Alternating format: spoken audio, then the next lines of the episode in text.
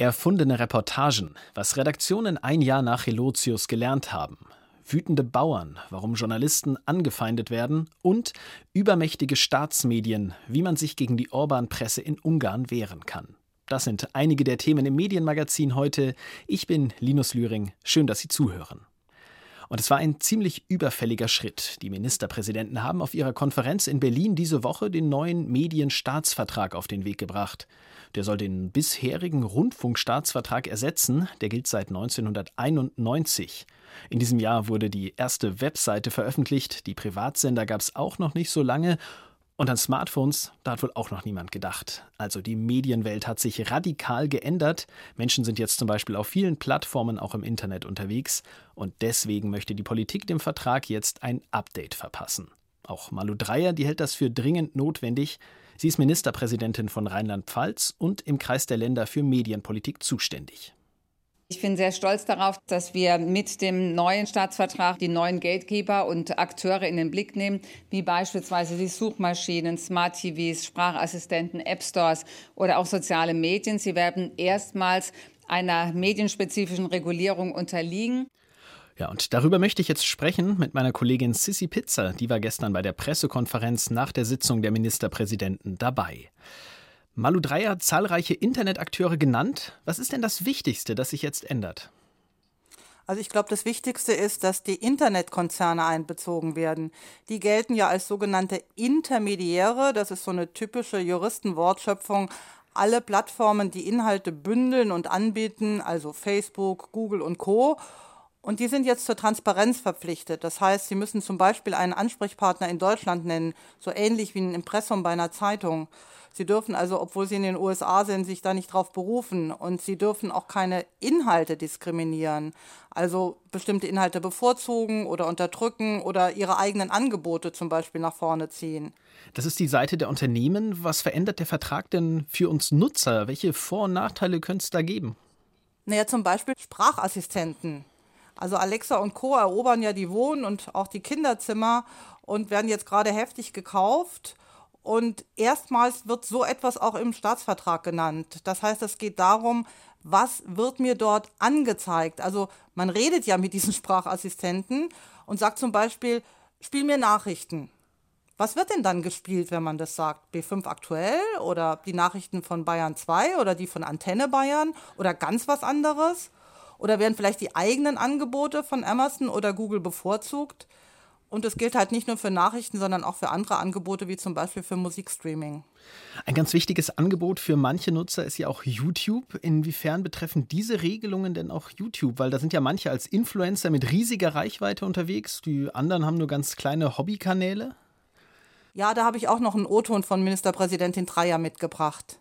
Mit dem Medienstaatsvertrag nehmen wir auch die vielen neuen Medienschaffenden, die vielen Kreativen, die Influencer, die YouTuber, die Gamer, sie alle mit in den Blick. Sie wollen kreativ unterwegs sein und es ist uns wichtig, dass wir es jetzt schaffen, die Zulassungspflicht für diese Anbieter abzuschaffen, für die allermeisten Anbieter abzuschaffen.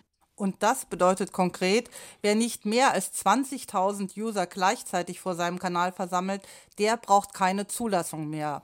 Bisher war das nämlich so und bisher lag die Grenze bei 500, also ein Riesenunterschied. Und welche Auswirkungen hat dieser neue Vertrag jetzt auf öffentlich-rechtliche oder private Fernseh- und Radiosender, also auf diese alten Medien? Also für die privaten Sender werden die Werberichtlinien gelockert und an europäisches Recht angepasst. Und für beide Systeme geht es um Auffindbarkeit. Also zum Beispiel, wir kaufen einen neuen Fernseher, ein Smart TV. Da ist ja schon so eine Auswahl vorprogrammiert. Da werden mir so Kacheln angezeigt. Wo sind da ARD, ZDF und ihre Kanäle? Und wichtig ist auch, Inhalte von gesellschaftlicher Relevanz sollen bei solchen Anzeigen bevorzugt werden.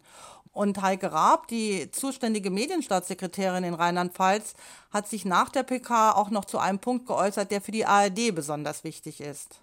Wir haben hier vorgesehen, dass auf den Plattformen im Grunde genommen das ganze öffentlich-rechtliche Bouquet, aber auch Teile natürlich der privaten verbreitet werden müssen. Insbesondere gilt dies für die regionalen, also die Landesprogramme. Es gilt aber auch für den privaten Hörfunk. Und die Landesprogramme werden auch bundesweit verbreitet. Ja. Also ich kann in Berlin weiterhin das bayerische Dritte sehen und die Münchner das vom NDR oder vom HR oder eins live vom WDR hören.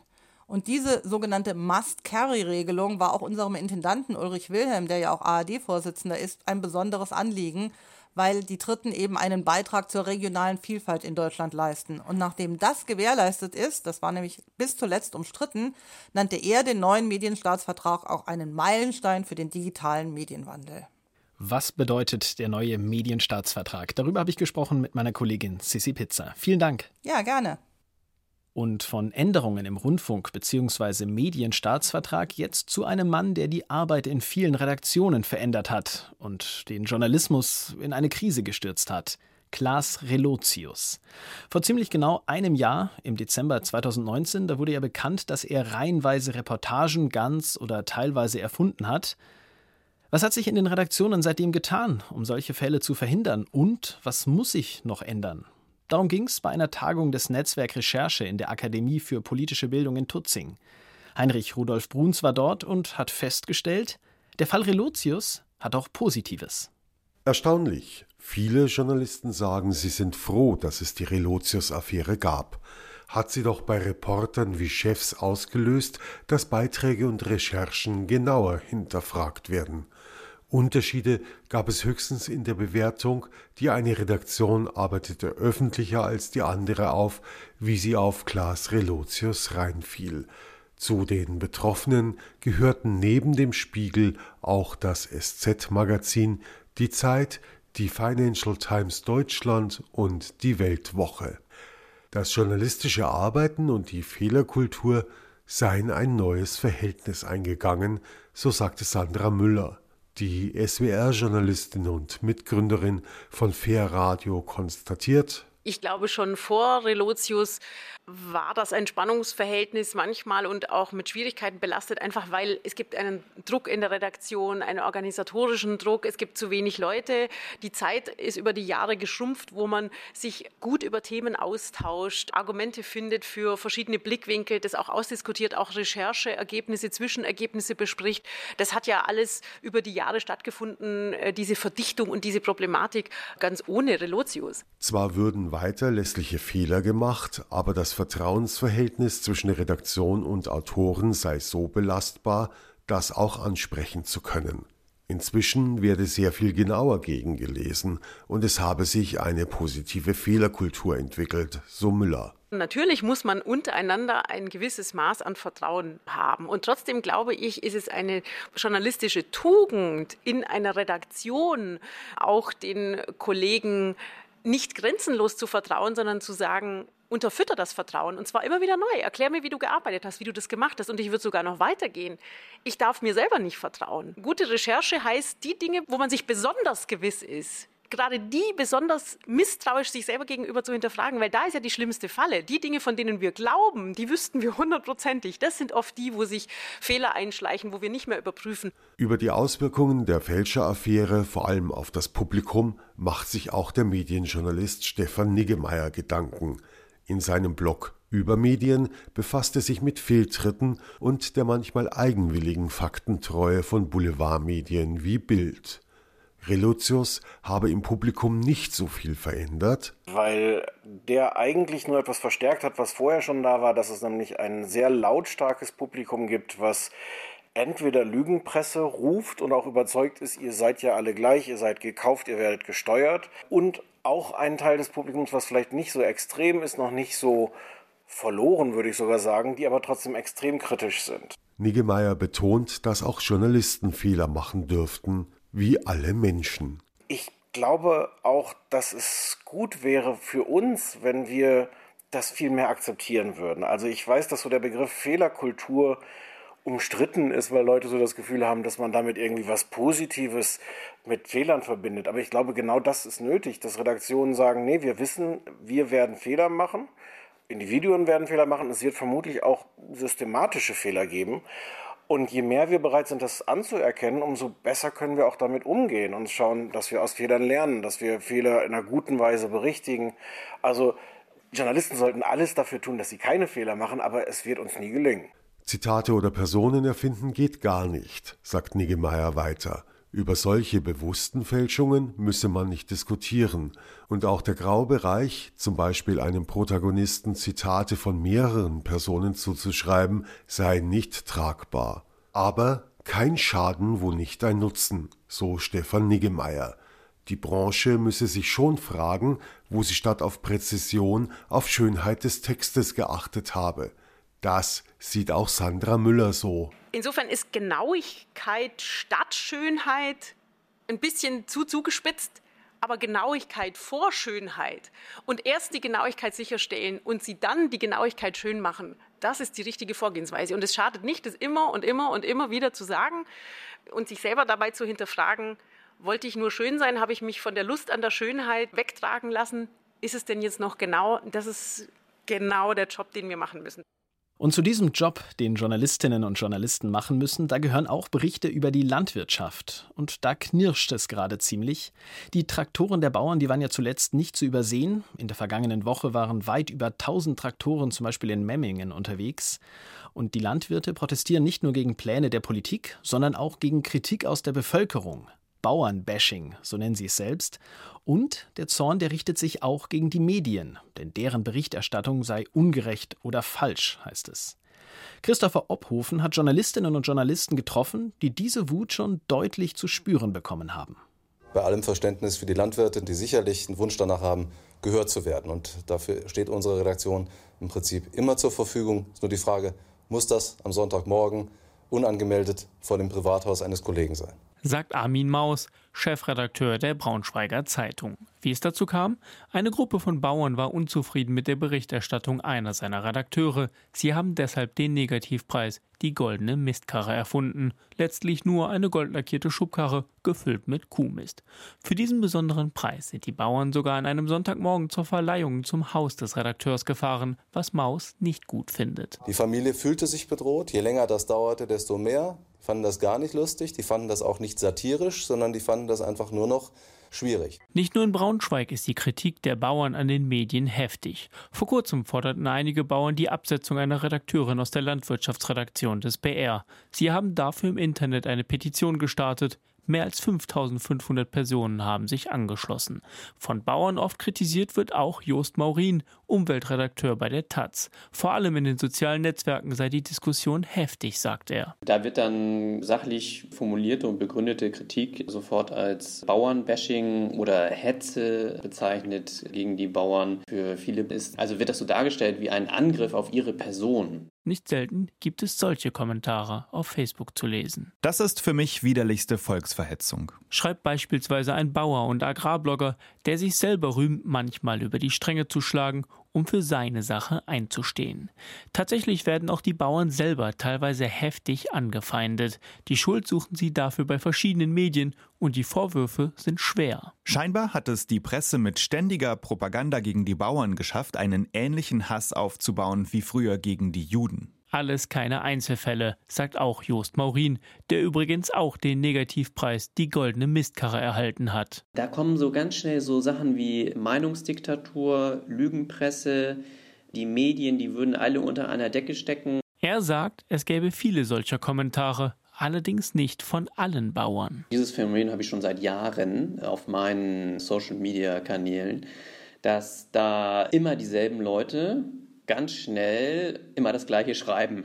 so könnte man das formulieren, ja. Soweit, so gewöhnlich. Aber dieselben Nutzer machen das nicht nur auf den Facebook-Seiten der Taz, sondern beispielsweise auch beim ZDF, dem BR und dem WDR. Eine kleine, wohl eher informelle Gruppe, die aber gut vernetzt zu sein scheint, auch über WhatsApp, wie sie selber schreiben.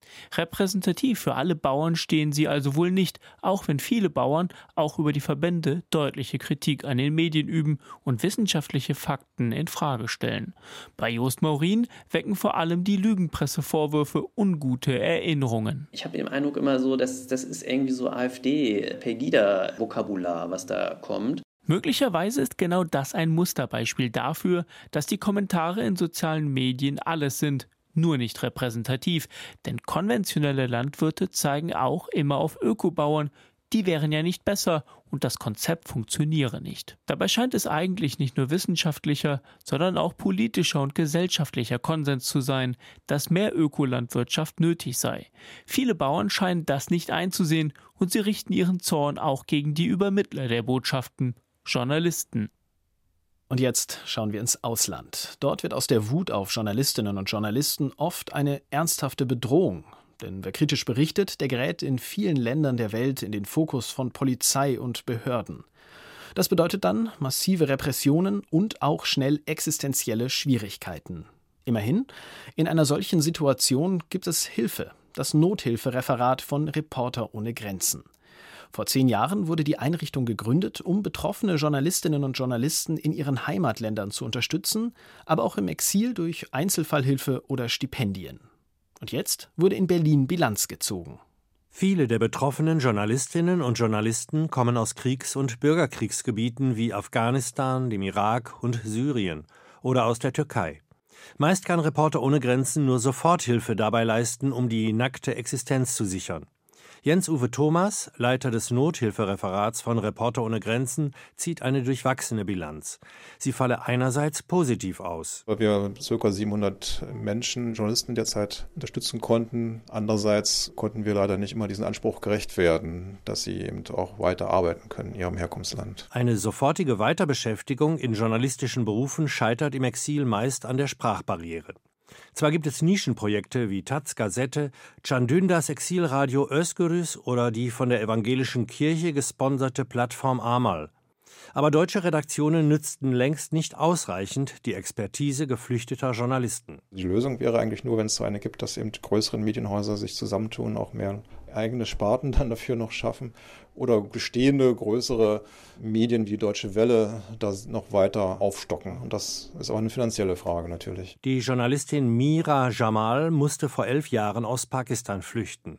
Ihre Themen stießen im repressiven Kulturklima des Landes auf Widerstand. Ich habe in einer englischsprachigen Zeitung gearbeitet, wo ich über Frauenrechte, Religionsminderheiten und auch äh, Koranschule geschrieben habe. Und das hat mir in Probleme gelandet. Sie wurde beleidigt, bekam sogar Morddrohungen. Reporter ohne Grenzen und die Organisation Journalisten helfen Journalisten unterstützten ihren Antrag auf Asyl. Auch beruflich sah es zunächst nach einem guten Start aus. Ich habe ein Praktikum in der Deutsche Welle dadurch bekommen. Das war sechs Monate lang in 2009, aber leider war nur sechs Monate lang und danach war das vorbei. Später arbeitete sie mit anderen an einem Blog geflüchteter Journalisten und Journalistinnen. Aber leben konnte sie davon nicht. Jetzt ist sie gerade dabei, sich mit einem Tortenladen selbstständig zu machen. Neben ausreichenden Sprachkenntnissen mangele es Betroffenen im Exil häufig an Netzwerken, auch am Glauben an die eigene Kompetenz, meint Rebecca Roth vom Projektteam Wege in den Journalismus der neuen deutschen Medienmacher. Im Rahmen eines Mentoring-Programms werden dabei Journalistinnen mit Einwanderungsgeschichte auf ihrem Berufs- und Ausbildungsweg unterstützt. Oft komme es vor, dass diese Kolleginnen vor allem auf Themen wie Flucht und Migration angesetzt würden. Wer des Arabischen mächtig sei, bekomme gelegentlich auch besonders gefährliche Rechercheaufträge. Wie zum Beispiel Schleuserkriminalität, schwarze Wohnungsmarkt und solche Dinge, die nicht ganz legal sind. Und wenn diese Kollegen investigativ arbeiten, dann bedeutet es oft auch, dass sie sich dann einer gewissen Bedrohungslage ausgesetzt fühlen. Auch was beispielsweise Bedrohung durch rechtsextreme Strukturen angeht. Christian Rickertz, Staatssekretär in der Berliner Senatsverwaltung für Wirtschaft, war selbst eine Zeit lang Geschäftsführer von Reporter ohne Grenzen. Der Senat, so bekräftigte er, zeige klare Kante gegen Rechtsextremismus und Ausländerfeindlichkeit. Geflüchtete würden mit vielen Programmen gestützt. Ein Baustein sei das Auszeitstipendium ein Berliner Stipendienprogramm zur Stärkung von Journalisten und Journalistinnen im digitalen Raum. Wir haben dieses Programm im Jahr 2018 ins Leben gerufen und laden gemeinsam mit Reporter ohne Grenzen speziell Digitaljournalistinnen und Digitaljournalisten ein, für eine Zeit lang von Berlin aus zu arbeiten. Wir unterstützen die Arbeit dabei mit Schulung zur digitalen Sicherheit, vernetzen sie mit der netzpolitischen Szene Berlins. Das Programm soll vor allem Medienschaffende aus Kriegs- und Krisengebieten in digitaler Sicherheit schulen auch ein Beitrag zum Schutz journalistischer Recherchen vor dem Zugriff repressiver Regime. Günter Herkel über die Nothilfearbeit von Reporter ohne Grenzen. Und die Organisation erstellt ja auch jedes Jahr die Rangliste der Pressefreiheit. Für Ungarn ging es da ziemlich bergab. Seit dem Machtantritt von Viktor Orban im Jahr 2010 ist das Land von Platz 23 auf Platz 87 gefallen. Kein Wunder, fast 500 Medien sind seit einem Jahr unter dem Dach einer regierungsnahen Stiftung zusammengefasst, ausgestattet mit ordentlich Geld und Personal. Unabhängige Medien gibt es kaum noch, aber es gibt dennoch Projekte, die sich der Regierungspresse entgegenstellen. Medien-Startups. Weltweit. In Pécs in Südungarn hat Stefan Oschwart die Redaktion des Online-Portals Sobot Pécs besucht. Attila Bobosch führt durch einen Hinterhof in einer Seitenstraße der Fußgängerzone von Peach. Vorbei geht es an einer Beratungsstelle für Drogenabhängige. Dann stehen wir zwischen einem Mutter-Theresa-Poster und einer Tür. Aufschrift Zorbert Peach, die Redaktion. Im Frühjahr 2017 sind wir gestartet. Wir waren zu dritt und hatten keine Arbeit mehr. Zuvor hatten wir viele Jahre für das hiesige Regionalblatt gearbeitet. Dann kaufte einer der besten Freunde Viktor Orbans und einer der reichsten Männer Ungarns, Lörins Mesaros, das Medienunternehmen MediaWorks. Zudem gehörte auch unser Blatt. Sofort flogen einige Redakteure raus, auch wir. Die drei gründeten Sobot Page, Freies Page. Die Redaktion des unabhängigen Online-Magazins ist ein winzig kleiner Raum. Zwei Schreibtische, ein Stehpult, drei Laptops, ein Drucker und eine Espressomaschine, ein paar Quadratmeter Pressefreiheit. Wir dachten, ein regionales Online-Medium ist nötig, denn es deutete sich schon an, dass die Regierung keine unabhängigen regionalen Medien will. Sie will die Öffentlichkeit kontrollieren, indem sie über Strohmänner Medien aufkauft. Es war klar, wir können nur ein Online-Medium machen. Für uns ging es darum zu entscheiden, entweder machen wir was ganz anderes, gehen ins Ausland oder hauen rein. Sie riskierten das Startup Sobat Page ohne Geld, dafür mit umso mehr Engagement, lobt auch der Medienexperte Gabor Pojak, der an der Universität Page lehrt und die unabhängige Organisation Mertek Media Monitor gegründet hat, die die Medienszene in Ungarn beobachtet. Das Projekt lebt von der Leidenschaft und dem Engagement der Macher. Einnahmen haben sie nicht viele, aber sehr schnell wurde das eine wichtige Informationsquelle. Denn das Regionalblatt Dunan Tulinaplo, der Transdanubien-Tagesanzeiger, hat schnell seine Glaubwürdigkeit verloren. Und wer die Welt nicht nur in den Geschmacksrichtungen der Regierung wahrnehmen will, der stößt unweigerlich auf Savat Page.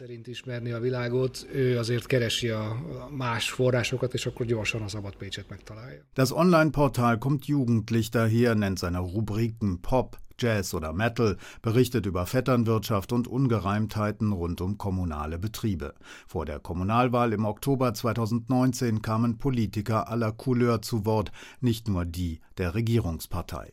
Die Berichte über die Folgen eines Unwetters in der Region wurden bis zu 40.000 Mal angeklickt. All das stemmen drei Redakteure, gelegentlich auch ein paar freie Mitarbeiter in den Dörfern. Die Redaktion ist eigentlich immer klamm, erzählt Ottila Bobosch. Das Ringen um Geldgeber schwierig. Das Portal lebt vor allem von den Spenden seiner Leser. Mit Investoren sei es schwieriger, die sprengen entweder urplötzlich ab oder wollten zu sehr reinreden. Keine Interessensgruppen, keine Parteien, keine Politiker, keine Unternehmer stehen hinter uns. Das ist einerseits gut, andererseits nicht gut für eine stabile Finanzierung. Auf jeden Fall können wir frei schreiben. 3000 Euro im Monat seien nötig, meint Ottila Bobosch, um Sobot Peach stabil betreiben zu können. Für ein eigenes Korrespondentennetz auf dem Land brauche es etwa das Dreifache. Medienexperte Gabor Pojak meint, Ungarn ist kein großes Land und die regionalen Medienmärkte waren noch nie besonders groß. Die Regionalverwaltungen und die lokalen Politiker hatten immer großen Einfluss. Und auch die regionalen Unternehmen sind stärker mit den Regionalverwaltungen verbunden als ein landesweites starkes Unternehmen. Es ist also sehr schwer, sich in einem Markt zu etablieren, auf dem die meisten Akteure von der jeweiligen Regierung abhängig sind. Auch die tägliche Arbeit in einem feindlichen Umfeld ist schwierig. Ottila erzählt von seinem Alltag in der Provinz. Seit etwa zwei Jahren bekommen wir keine Antworten auf unsere Fragen.